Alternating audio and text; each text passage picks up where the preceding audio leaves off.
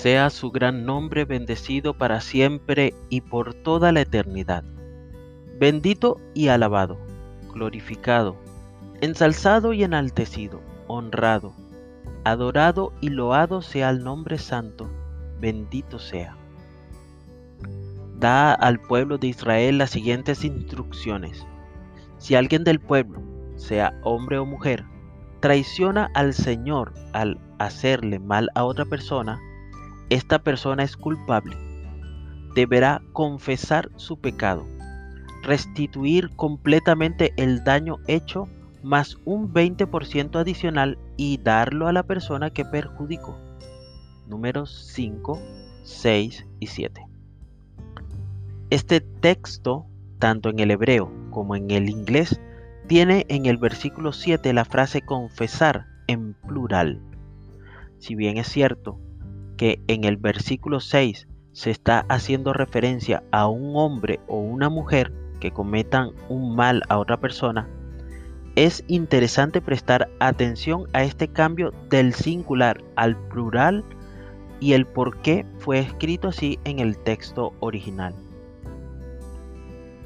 Podemos pensar en una persona a quien se le prestó algo, sea dinero o un bien, y luego se niega a devolverlo, alegando que no es deutor de nada.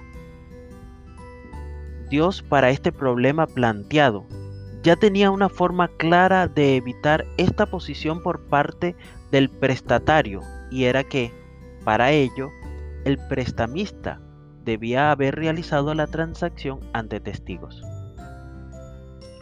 Si se concluía que el prestamista no había realizado los pasos correspondientes que existían y no tenía cómo demostrar el préstamo realizado por no contar con testigos, los dos eran culpables, uno por no querer devolver y el otro por no haber cumplido la normativa vigente.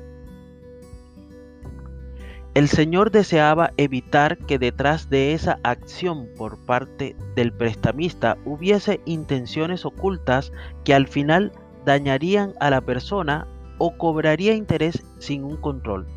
Asimismo, quería proteger los bienes de la persona que los colocaba a disposición de otros.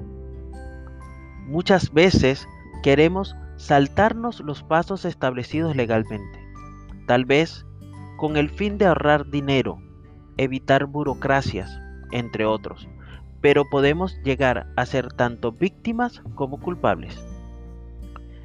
El Señor es un Dios de orden y siempre ha obrado con la verdad él desea que nosotros le imitemos y no permitamos que el enemigo nos engañe, queriendo que aceptemos una salida fácil, la cual puede adjudicársenos como una ofensa ante Dios.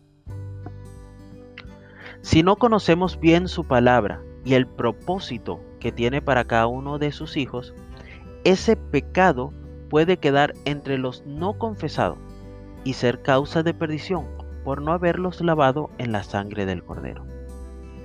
Hoy es un día de preparación para nuestro encuentro semanal con el Creador.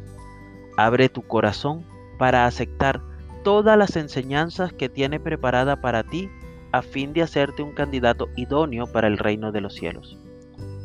Que el Eterno te bendiga y te preserve. Que el Eterno ilumine su rostro hacia ti y te otorgue gracia. Que el Eterno eleve su rostro hacia ti y ponga paz en ti.